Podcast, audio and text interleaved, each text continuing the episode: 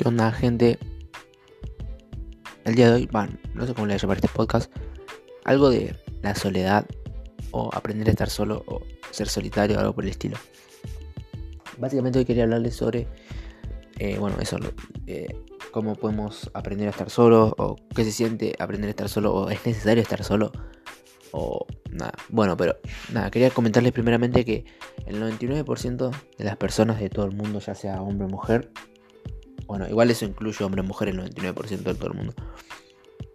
No pueden, eh, no pueden, como se dice, eh, estar solos, ¿entendés? No, no soportan estar solos o no les gusta estar solos. O no pueden vivir eh, ellos mismos así, tipo, solos, porque no están seguros, ¿entienden? Y el 1% de la población, que también incluye hombres y mujeres, eh, sí sabe estar solo o sí disfruta estar solo de su propia compañía, ya sea en silencio o no, igual no es necesario obviamente ser como estar aislado, o sea, ser introvertido solamente para poder estar solo, qué sé yo. Yo soy ambivertido. Eh, ¿Qué significa ambivertido? ¿Qué significa ser una persona ambivertida? Ustedes no sé si escucharon esta frase, pero obviamente las que más conocidas son introvertido y extrovertido. ¿Qué es una persona extrovertida? Una persona extrovertida es como se reconoce como una persona social, como que eh, está más en público, etc. Y una persona introvertida es como que más callada, más reservada, etc. Pero ¿qué es una persona ambivertida? O sea, A-M-B-I B corta ERTA, ambivertida. Eh, sería como un 50 y 50% de cada uno. Yo puedo ser, yo soy ambivertido. O sea, eh, tengo mis días que, eh, que soy social y también puedo estar callado o no. Es como que me gustan los dos. Me gusta estar acompañado y también estar solo. Sé estar en las dos. Obviamente hay muchas veces que quizás me acostumbro muchísimo y eso estoy tratando de trabajarlo, que es, eh, obviamente últimamente estoy viviendo solo, pero eh, a veces cuando estoy con muchas personas también disfruto cuando estoy con muchas personas, pero a veces me acostumbro tanto a estar con muchas personas y todo eso, que cuando estoy solo a veces como que me aburro. Pero realmente yo no me aburría antes, o no me, o no me aburro. Pero últimamente pasó así. No sé por qué. Pero bueno, estoy tratando de forzar esa parte. Pero lo que voy básicamente es que... Nada, que sí es necesario eh, aprender a estar solos. O tratar de estar solos, obviamente. Porque es como una... Es una fortaleza, o sea, nuestra mayor arma. Aprender a estar solo, convivir con nosotros mismos poder disfrutar de nosotros. Yo, por ejemplo, ahora estoy solo. Bueno, ahora tengo una mascota nueva que se llama Lian.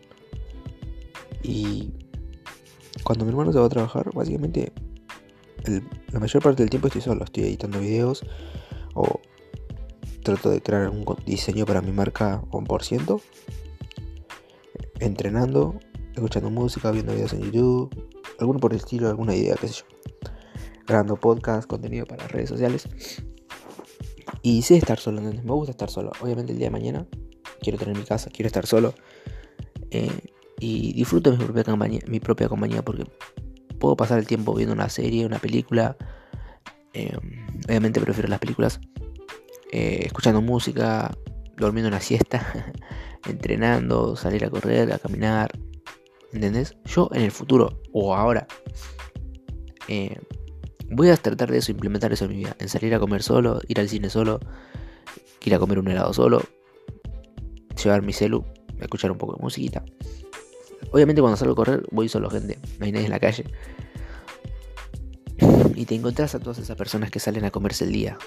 La otra vez había ido a correr a la plaza esta, de acá.